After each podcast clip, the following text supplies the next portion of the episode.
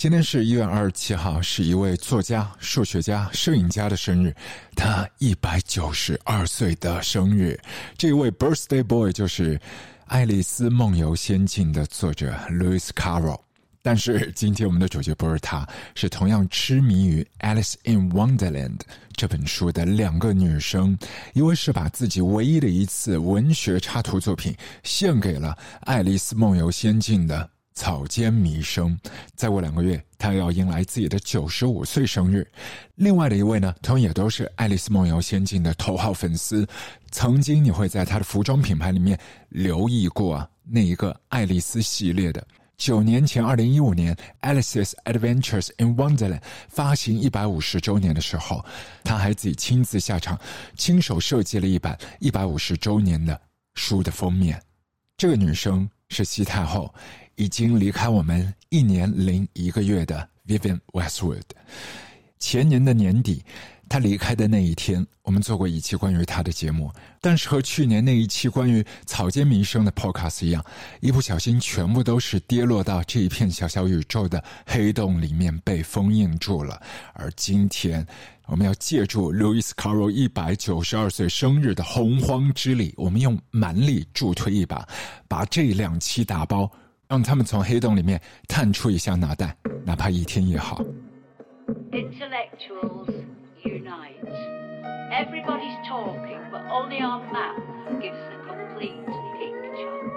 The ice is melting, fracking releases tons of methane, water is more precious than oil, plastic kills the albatross, there's no end to migrants, perpetual war, floods and hurricanes. Sow the whirlwind, reap the whirlwind. If the bees die, we die. Austerity is stupid. Violence is. Intellectuals unite, murdering mainstream media, killing us with confusion, scatterbrains, bits of information, lies, non-stop distraction. Intellectuals tell the truth. You give us the picture. You know the past, the present, and the future. Speak with one voice. Culture, not consumption. Go to the art gallery. Get Titian. Give us the map. Give us the map. Red is uninhabitable. Green is all that's left. 这是一首二零一六年的旧歌，歌曲里面的女人在饶舌，并且是大声疾呼，知识分子团结起来，每个人都在高谈阔论，但只有我们的这张地图才能够让我们看到更完完整整的全景。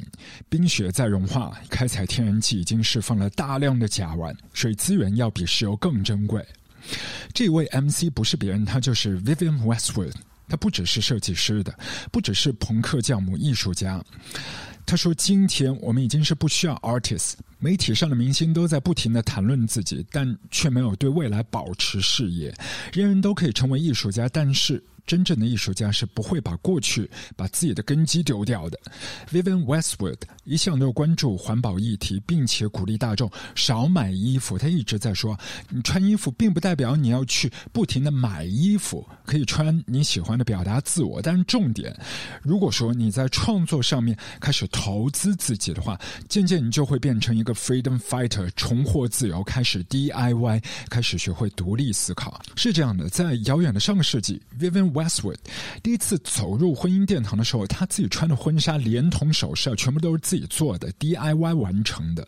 对他而言来说，时装设计只不过是一种媒介，把脑袋里面的一些想法和对文化、政治上面的主张全部都表达出来。I just use my fashion as an excuse to say what I think about politically and culturally, but I do think that fashion does. do something. I think my fashion gives you an incredible choice in an age of conformity, and it makes you look great, and it helps you to express your individuality. 上世纪一九八九年，他把自己打扮成英国时任首相撒切尔夫人的模样，登上了《Tatler》杂志的封面。当时那一期的标题就是 “This woman was once a punk”。 一九九二年，他去白金汉宫被女王授予 OBE，在媒体面前是尽显裙底的春光。其实当时他并没有穿 underwear。这个世纪的二零一七年，七十六岁的他开着坦克，直接奔往了时任的英国首相卡梅隆在约克郡的老家。刚才开场那支歌，它的名字叫做《Intellectual Union》，这不止谈论环保的，还有欧洲的难民潮，以及更多，也是暗合了这些年 Vivian Westwood 他发起的项目 I O U。他主张在资讯爆炸的今天，propaganda 也是非常强大的，所以我们更应该沉下心来读一本书，一本接着一本。虽然说这会花上越来越多的时间，但是值得我们去花时间，也值得我们花更多的一些时间去跑画廊、去美术馆，因为每一本书、每一幅画，他们都是一个小小的个体的 vision 和视野，而那一些个体就会透露给我们他的根基、他的过去。如果说没有这一些过去的痕迹，我们又怎么会找得到下一步生活的方向呢？它经常可以带给我们很多的一些启发。例如说，文化不是消费。如果说不停的消费，就像科学家遗弃了实验室，就等同于我们已经放弃对生活的探索。我们更多的应该是独立思考，哪怕是一个十岁出头的小朋友。只有这样，下一代才可以 get a life。记得很清楚，二零一六年在上海啊，复兴生活也是 Vivian Westwood。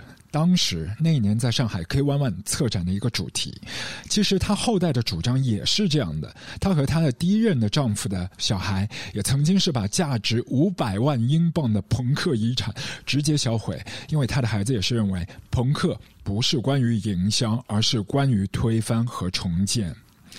今天，二零二二年尾巴上的倒数第二天，一大早醒来的第一条新闻，跳进眼球的就是八十一岁的 Vivian Westwood 在南伦敦，在家人的陪伴下，平静的离开了这个世界。卧房录歌，欢迎来到卧房录歌，我是掌柜阿俊。在今天的卧房里面，想用音乐的方式，我们一起走进西太后 Vivian Westwood 的少女时代，就好似她一直以来给人的感觉就是永远年轻。Vivian Westwood 是在一九四一年出生在英国德比郡的一个叫做 Tin Whistle 的小村庄。工薪阶层的爸妈也是拉扯三个娃子一起长大，他是最大的那个娃。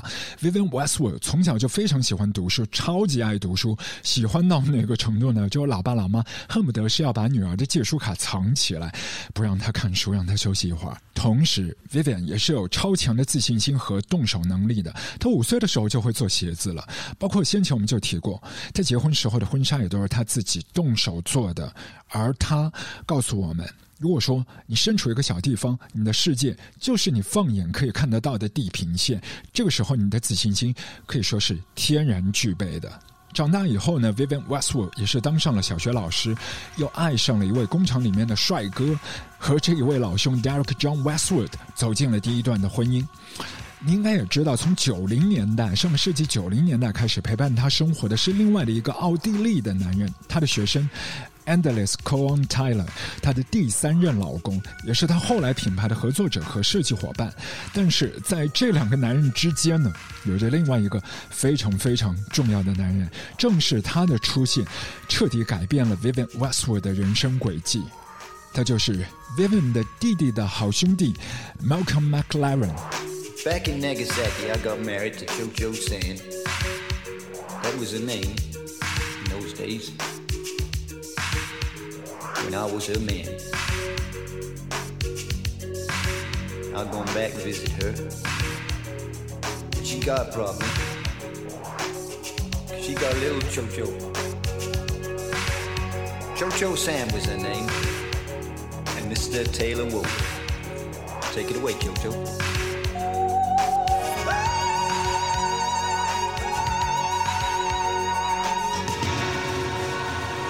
Malcolm 和 Vivian 认识的时候是十九岁，比 Vivian 还小四岁。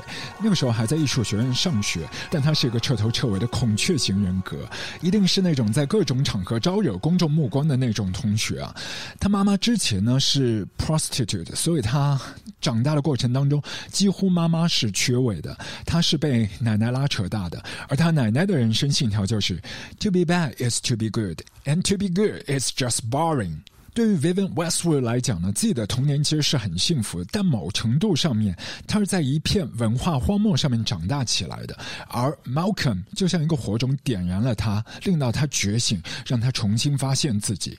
他们两个人在迅速坠入爱河之后呢，是搬往了南伦敦住，很快也有了自己的小孩。但谁晓得 Vivian 生完 baby 之后，Malcolm 花了一个多礼拜的时间，才跑去看 Vivian 和他的小孩，并且直接就拒绝当父亲的责任，希望把小孩直接送到 Barnados，就英国的儿童慈善机构去。然后很快呢，他又跑到伦敦去了，和另外的一位艺术学生结婚了。这是这两个人的结局吗？不是的，Vivian Westwood 太强了，最后他重新点燃了他和 Malcolm 的关系，并且开花结果。这才有了后来的朋克运动，但这一切的一切还是要从两个朋友开店的故事说起。他们开店的选址呢是在伦敦 Chelsea 区的 Kings Road 四百三十号那一区，在嬉皮年代就聚集了很多嬉皮士，Beatles、Rolling Stone 他们的成员也是经常光顾那里的。最早他们的小店是盘踞在一家名叫 Paradise Garage 的店铺的背面，那家店是卖美式服装的。后来决定结业，于是 Vivian Westwood 和 Malcolm McLaren 就盘下了铺子。扩张地盘，并且收购了铺子里面的老式点唱机和一些老杂志。然后呢，他们在室内的墙壁上面布满了、贴满了这一些五零年代上古的电影剧照和从杂志上面撕下来的模特照片。铺子的外墙呢是铁皮墙，他们涂上了迷幻的黑色，然后用荧光色的字母拼贴出 “Let It Rock” 这个字样。没错，“Let It Rock” 就是 Vivian Westwood 他第一家铺子的名字。Malcolm 对于嬉皮士是完全不感冒的，但非常中意上世纪五零年代的老式摇摆乐，Chuck Berry、Elvis Presley 全部都是他的心头好。于是他们两人就是这样定位铺头的风格，还跑到郊区淘了一箩筐的五零年代的旧装束啊，包括完好的衬衣啊、褶皱的夹克，还有一些是带着塑料袖子的皮衣。但他们小店的经营模式非常佛系，很随性的。通常是晚上八点钟开门迎客，然后差不多营业两个钟头就匆匆的关门。这个时间呢，Vivian Westwood 和 Malcolm 就经常还跑到纽约去玩。就在那个时候，Vivian 就开始为还没有成名的 Television 乐队设计服装。同时，Malcolm 作为音乐狂热分子，和纽约的朋克圈也产生了很多的羁绊，经常往返纽约、伦敦两地。后来顺理成章，他成为了 New York Dolls 的乐队经理人。再然后。Vivian Westwood 和 Malcolm McLaren 把这一股纽约的文化浪潮带到了伦敦街头。那个时候，他们两个人也是把铺子改头换面。他们把托马斯·富勒的格言“工艺品需要包装，但真爱就是赤裸裸的”贴出来，用红色的大字报贴在门框上面。然后室内的墙壁呢是喷涂上了各种涂鸦，并且悬挂了一堆橡皮的窗帘啊、皮质的迷你裙啊、内衣啊、渔网啊、链条啊、挂锁这些画面，你应该都想象得出来的。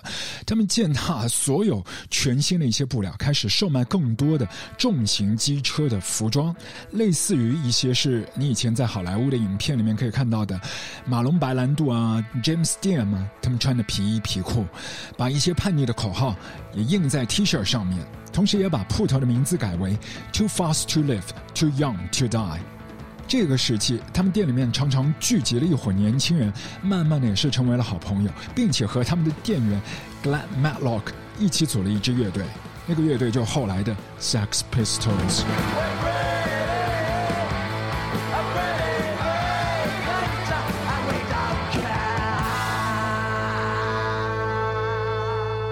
Malcolm McLaren 一直都在讲嘛。赚钱从来都不是他开店的终极目标，他一直都是希望在文化上面做更多的输出和表达，所以索性后来一班好朋友就合意把小铺子再改名，铺头上面贴着三个简约大方的粉色字母 S E X，Sex，他们相信只有大大方方的人才敢走到这间铺子里面来。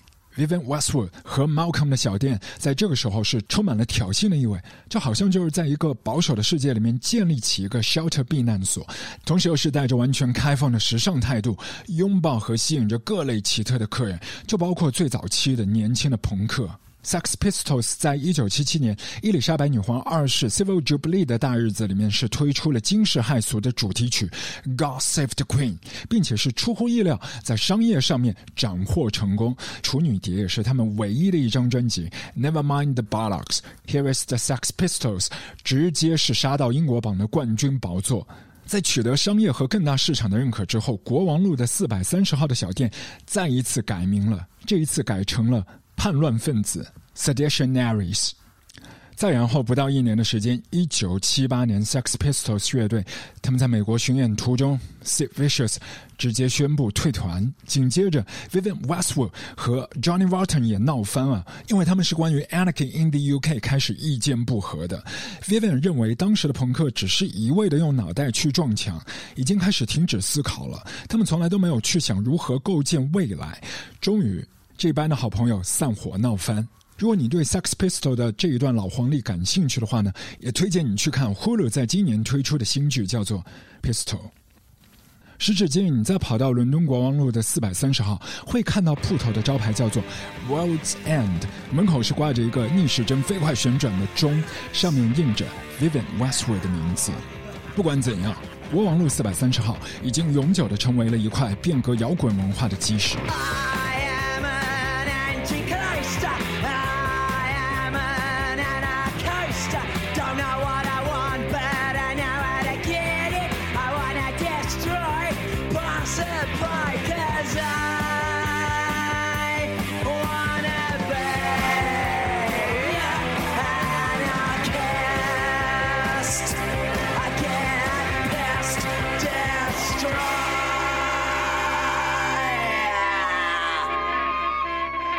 到了八零年代，Malcolm 继续关注音乐，而 Vivian Westwood 把重心聚焦在时装设计上面，也是把自己的品牌带到了世界各个角落，举办了不同的展。他把那个时期称为新浪漫。但你也知道，八零年代占据流行文化半壁江山的就是合成器音乐 New Wave 新浪潮。无论 Vivian Westwood 身处哪个年头、哪个时代的浪潮当中，好像整个流行音乐圈始终都和他一直在保持自由的通话的。形成一种互吻。Madonna 在一九八五年首届的 MTV Awards 当中，穿上了 Vivian Westwood 设计的服装，站在聚光灯下，高唱那首歌《Like Virgin》。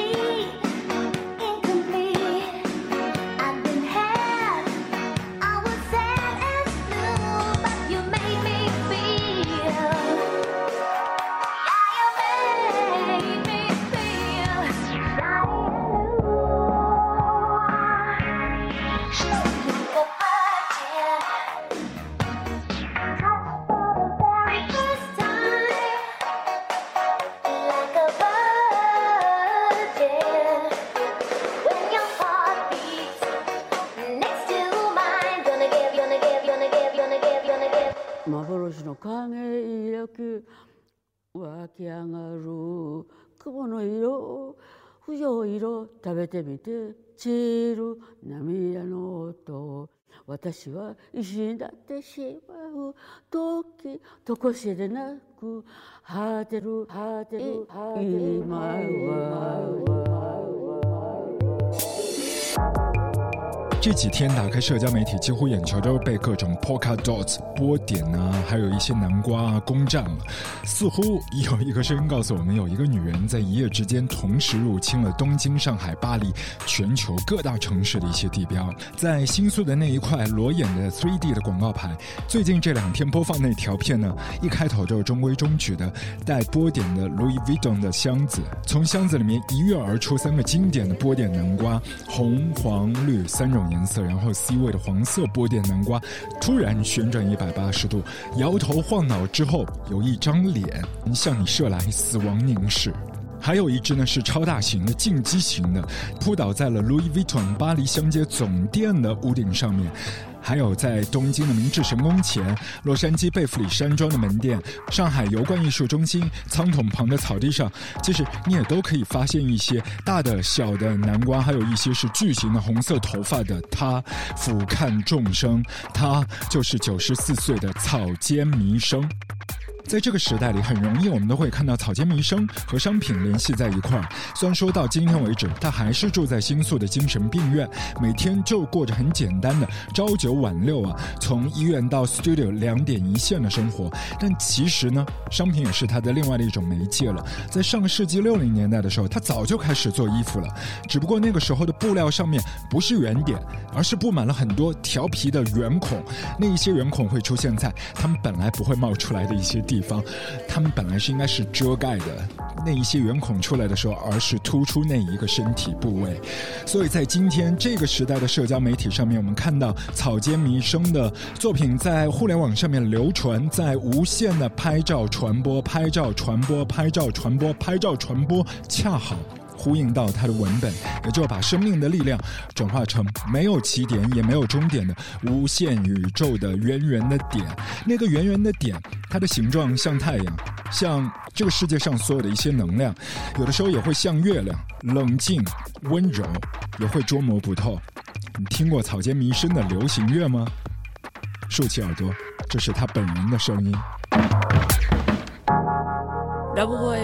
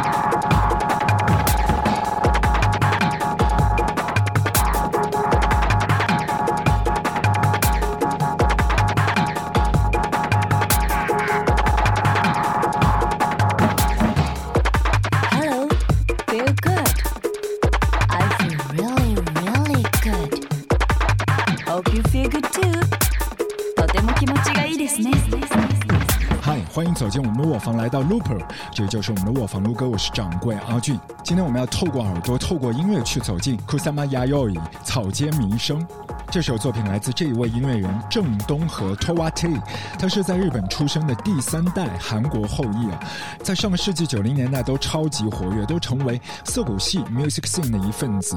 那在这个世纪呢，十年前的二零一三年，他就和草间弥生一起合作，草间弥生也是为他创作了专辑封面 Lucky，而刚才这一支歌就是专辑当中的压轴的一首 Love Forever，歌名呢其实就是 Kusama Yayoi，草间弥生从零四年到零七年这。三年当中五十张一套的作品集啊，这一个单色系列《Love Forever》，其实你在二零一八年上映的传记影片《Kusama Infinity》里面都可以找到他和郑东和 Tawate 一起合作的身影。库萨玛一直都是宣扬要爱自己的，他也是用这种方式一直在创作去表达爱。他说要继续创作一百年、两百年、三百年，到生命的尽头，到之后他还要继续自我救赎，继续来创作。他是空降在上世纪日本的昭和四年，遥远的一九二九年。那一年呢，日本经济是遇到寒冬，陷入大萧条，股市崩盘，资本也是失控般的外逃。草间弥生的十岁那年，二战打响，他画了一幅画。画的是他的妈妈，同时也是第一次，他那个标志性的波点跳上了画布。很可惜，他的妈妈并不喜欢他画画，没收了他的画笔和颜料，而且近乎变态的要求女儿去监视那个已经在外遇的爸爸。这所有的一切都给草间弥生留下了童年阴影和创伤啊！很大的程度上面，画画反而是成为他克服躁郁、令到自己平静下来的一种自我救赎了。但谁晓得后来他妈妈呢为女儿定下了婚事，早早的就为她设计好了家庭主妇的角色，要把她放进这个框框里面。库萨玛亚要伊是绝对不从的。他在二手书店打工的时候呢，就发现了美国的艺术家 Georgia O'Keeffe 的作品，被这位女性艺术家深深吸引，彼此也很有缘分，成为了笔友。O'Keeffe 也是尽其所能提供帮助。后来到了一九五七年，草间弥生终于背井离乡去了美国。其实，在他扎根纽约之前呢，他是先在西雅图待了一阵子。在他出发前，他还亲手毁掉了两千件自己的旧作，其中有一些是他当年在京都学习时候留下的一些作品。草间弥生的家庭其实是很富裕的，但他在纽约过的全部都是穷苦日子。当年纽约的艺术圈流行的都是抽象派，到了纽约两年之后，也终于是举办了自己的首展。再后来，他又从画布里面跳脱出来，开始投身于装置艺术，把很多 penis 形状的橡胶软体装置啊作为主题，例如说把它们覆盖在一艘滑艇上，又或是一团一团的这样的橡胶从一个女性的胸口拔根而起。这一堆六十多年前的装置艺术，拿到现在，拿到二零二三年的今天来看，还是有一些挑衅意味的。但更重要的是，充满了幽默感。在当时，虽然说他作品没有被男性所主导的纽约的艺术圈立刻接纳和包容，但却被很多的一些男性艺术家拿去借鉴了，或者直接讲就拷贝山寨了。例如 c o s Audenbury 在一九六二年的作品《Soft Calendar》，几乎是照搬了草间弥生同一年的作品《Accumulation Number One》。然后呢，Luke Samaras 一九六七年在 Pace Gallery 也是做了一个展览，他的作品《Corridor Number Two》彻头彻尾就是模仿了 Kusama 六五年的《Infinity Room》。就连他的好朋友 Andy Warhol 也是把草间弥生六三年作品的核心主题啊，就是自我复制，直接复制挪用到了他自己奶牛系列的作品里头。后来也是在 Leo Castelli 的画廊里面做了特别的展出，名声大噪。是的，是这样的。当年那么多的一些男生就很倾慕这个女孩子自己的想法和她创意，但都是用偷偷挪用的方式表现在自己的作品里面，抓住了自己迈向更大舞台的那把梯子，却把草间弥生撇在一边。遇上这摊事儿，草间弥生其实是极度抑郁的，甚至是要从公寓窗户上一跃而下的。但他必须要在男人堆里面获得自己的话语权。后来到了一九六六年第三十三届的威尼斯双。年展，草间弥生不请自来，在没有获得主办方允许的状况底下，直接杀到现场啊，测了一个展。在现场呢，把成百个水晶球像毯子一样的铺开，摆在地面上，自己呢置身其中。呃，这一件非常讽刺当时艺术圈的作品，名字就叫。Narcissus Garden 自恋庭院，并且他在现场还售卖起来了，每一个玻璃球售卖两美刀。不出意料，中途主办方就把草间弥生请了出去。你要知道。再等到下一次草间弥生回到威尼斯双年展，要等到他六十四岁那一年，那是一九九三年第四十五届威尼斯双年展。是的，在隔了二十七年后，才伸出橄榄枝，正式邀请库萨玛遥遥以草间弥生回到威尼斯参加双年展。可以想象的，在当时那样的环境当中，草间弥生必须学会自我推广，要成为运营高手。但对他来讲，其实这并不冲突。他作品里面都是极度私人化的，而他本人正是所有的这些作品的核心。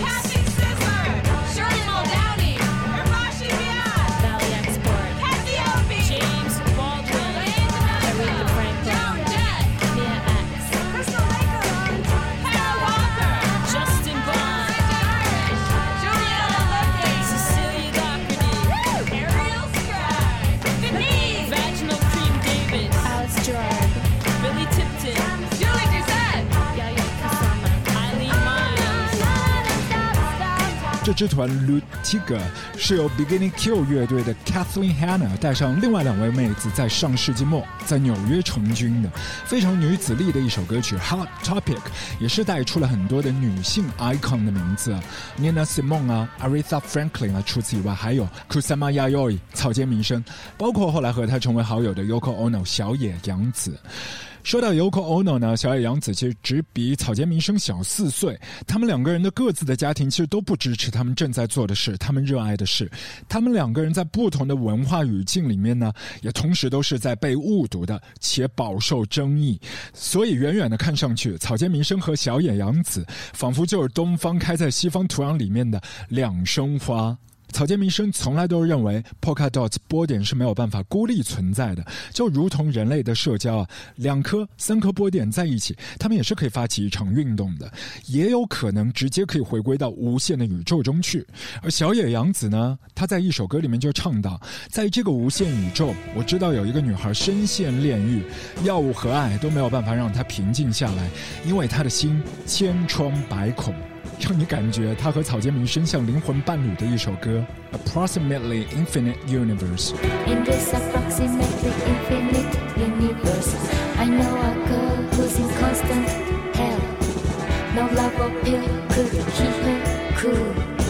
Cause there's a thousand holes in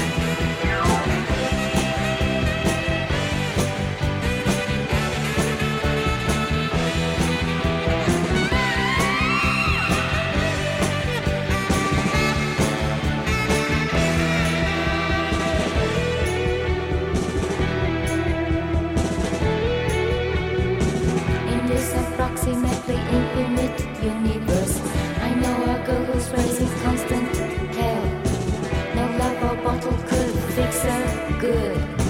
Cause there's a thousand holes in her head.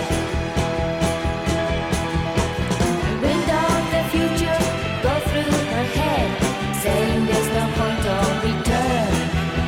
The wind of the universe blows her soul, nowhere to go. I wanna sleep, wanna sleep, she says, take her fix to bed.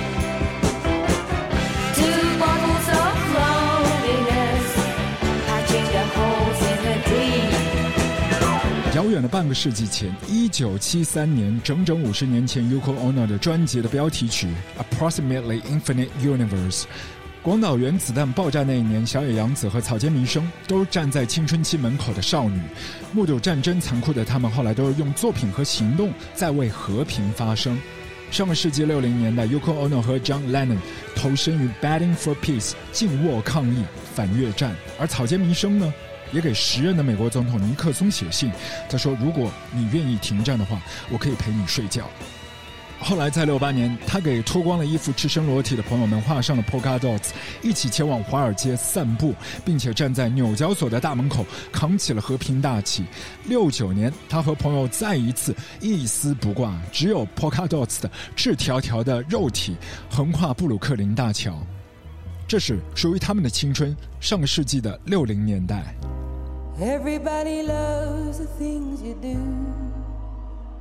From the way you talk to the way you move. Everybody here is watching you. Cause you feel like home. You're like a dream come true. But if by chance you're here alone, can I have a moment before I go? Cause I've been by myself all night long, hoping you're someone I used to know.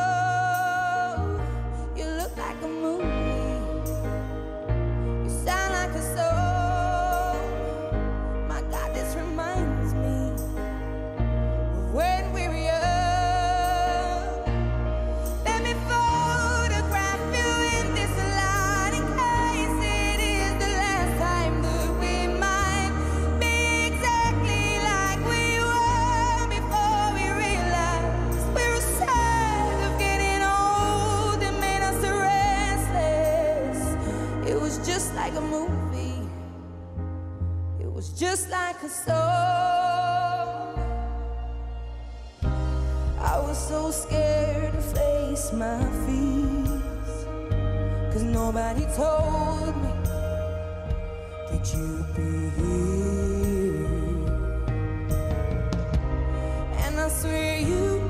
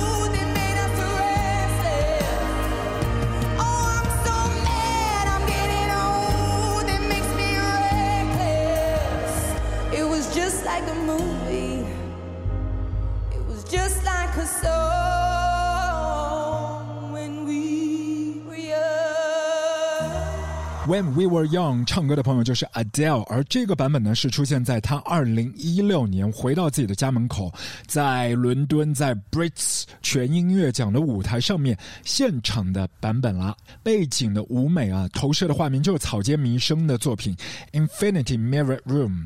阿娇是怎么会想到把草间弥生的这个作品带回家门口的舞台上面呢？是因为当时他刷手机刷 ins 看到了 Katy Perry PO 了一张照片，那一个作品就是呃 Katy Perry 在拍的 Infinity Mirror Room 啊，因为恰好那个时候这件作品是在洛杉矶的 Broad Museum 做展的嘛。那阿娇看了之后就很心动，他想去拍一些素材。但其实 Broad Museum 布罗德在展出草间弥生这件作品的时候，就立下了一个规矩，他们事前就知道很多的一些参观的朋友都会在里面拍照嘛，所以当时他们要求每一位参观的朋友时长不可以超过一分钟，啊，这是有一点苛刻的。但后来草间弥生给了 Adele 特许，让他拥有足够长的时间来拍摄他的视频素材。也就成就了后来他在舞台上的那一次表演。Adele 也认为呢，正是从这些镜面里面，可以折射出自己从童年到成人时期好的坏的不同时期的一些模样。是这样的，草间弥生一直都是在坚持邀请观众啊走进来体验他的作品，而不是把作品放在一个固定的框架里面，让你置身事外去旁观。你只有走进来了，才可以感受到他所营造的时空氛围。库萨玛草间弥生和音乐人一直走的都不算远的，哪怕三十年前，一九九三年，他和 Peter Gabriel 一起合作了一首歌曲的音乐录影带，那首歌叫做《Love Town》。当时 Peter Gabriel 也是在筹备自己的专辑《U.S.》，同时期呢，他也是发起了一个艺术项目，叫做 Art from U.S.，邀请十一位艺术家共同参与。那草间弥生呢，就受邀之一啊。当时 Kusama 提交的作品是一个一米长、零点七二米宽，然后零点一六米厚度的装置，叫做 The Return to Eternity。如果你想象不出长什么样子的话，我会把这画面放在我们的 Show Notes，你可以去具体的看一下。他想表达就是所有的一些事物似乎可以在不断的自我复制、重复当中去超越时空。抵达永恒，那一件装置它其实只是用了一个小小的四个单元来做的，但最初草间弥生的初衷是想要用三百个单元去完成的。在这首歌曲《U.S.》专辑当中，Peter Gabriel 和草间弥生一起合作的音乐录影带的这首《Love Town》，我们放飞自己吧。他的音乐录影带有机会你也记得看一下，同样的链接我也都会放在 Show Notes，每一帧的画面都铺满了草间弥生的种子。People go naked. Pick up these trails.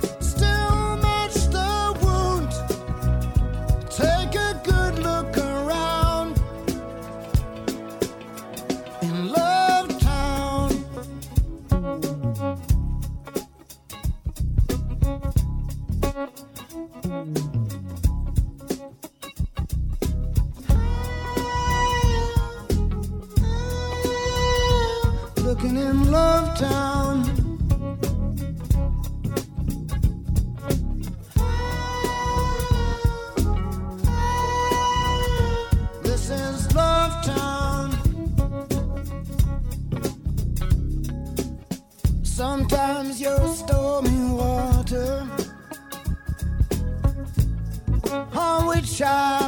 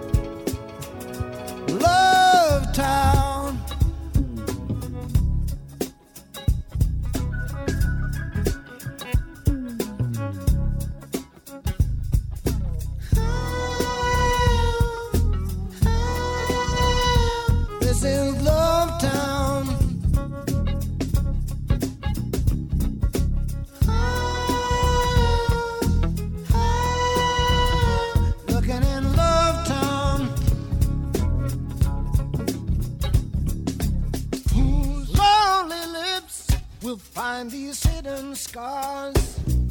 Seen the kisses left in dim lit bars? Out in the streets looking for love like ours? Looking in Love Town?